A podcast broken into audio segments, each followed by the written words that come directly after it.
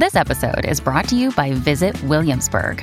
In Williamsburg, Virginia, there's never too much of a good thing. Whether you're a foodie, a golfer, a history buff, a shopaholic, an outdoor enthusiast, or a thrill seeker, you'll find what you came for here and more.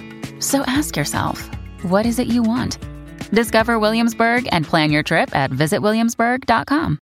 Mom deserves the best, and there's no better place to shop for Mother's Day than Whole Foods Market. They're your destination for unbeatable savings, from premium gifts to show-stopping flowers and irresistible desserts. Start by saving 33% with Prime on all body care and candles. Then get a 15-stem bunch of tulips for just $9.99 each with Prime. Round out Mom's menu with festive rosé, irresistible berry chantilly cake, and more special treats. Come celebrate Mother's Day at Whole Foods Market.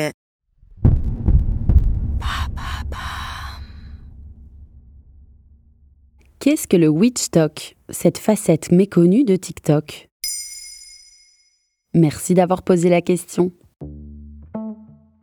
Selon un sondage IFOP publié en mars 2023, près de 2 Français sur 3 affirment partager au moins une croyance occulte, c'est-à-dire les esprits, les fantômes ou encore les sorcières. Et ces dernières ont la cote sur TikTok. Toute une partie du réseau social chinois est dédiée à ces dernières. Depuis 2021, le contenu WitchTok comptabilise 100 milliards de vues sur la plateforme. Le succès impressionnant de la sorcellerie sur les réseaux sociaux lui offre donc une nouvelle jeunesse, mais non sans conséquences pour les viewers.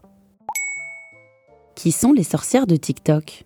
Elles sont principalement jeunes, voire très jeunes. C'est le cas de Little Witchy, witchtokeuse aux 43 000 abonnés, 19 ans. Selon Damien Karbovnik, enseignant-chercheur en histoire des religions à l'Université de Strasbourg, dans un article de BFM, la pratique des sciences occultes n'a pas attendu TikTok pour se manifester. Aujourd'hui, la pratique est beaucoup plus individuelle. Chaque utilisateur peut ainsi se proclamer sorcière. Il suffit d'acheter un livre de sorcellerie et se former en autodidacte, ou juste suivre les conseils de ses witchtokers préférés. En quoi ça consiste exactement le witch talk? La pratique des witchtokers est essentiellement dirigée vers le développement personnel avec comme devise tout, toute seule et pour soi. Concernant les rituels partagés par ces nouvelles sorcières, on retrouve toute une panoplie de sorts de protection, d'incantations pour attirer la chance ou l'argent, de cartomancie ou de lithothérapie, une croyance sans fondement scientifique selon laquelle certains cristaux dégageraient des énergies bienfaitrices. Les witchtokers ont cependant des contenus assez différents. Certaines inventent des sortilèges, d'autres préfèrent suivre les livres. Beaucoup se spécialisent uniquement dans la spiritualité et peu dans le côté pratique. Mais certaines sorcières s'amusent à créer des dramas au sein de la communauté witchtalk en jetant des sorts de magie noire. Certaines tentent même d'expliquer tous les malheurs de leur vie par ce procédé. C'est ce qu'explique le journaliste G. Milgram dans son enquête sur le sujet.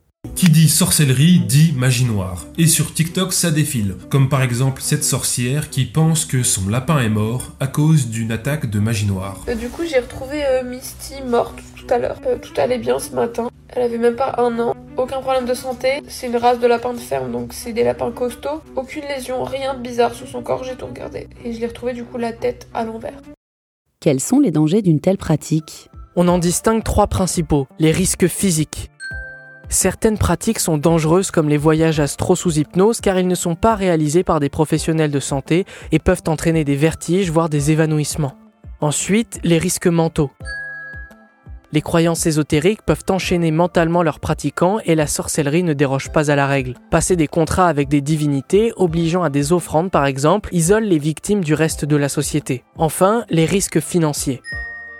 Les witchtokers vendent ou font la promotion de produits qui ne sont absolument pas testés scientifiquement. C'est notamment le cas de pierres, de colliers, voire de petits meubles ensorcelés censés chasser le mauvais sort. Et certains d'entre eux peuvent coûter plusieurs milliers d'euros. Voilà ce qu'est le witchtalk. Maintenant, vous savez, un épisode écrit et réalisé par Samuel Lombroso. Ce podcast est disponible sur toutes les plateformes audio. N'hésitez pas à répondre au sondage du jour sur Spotify. Et si cet épisode vous a plu, vous pouvez également laisser des commentaires ou des étoiles sur vos applis de podcast préférés.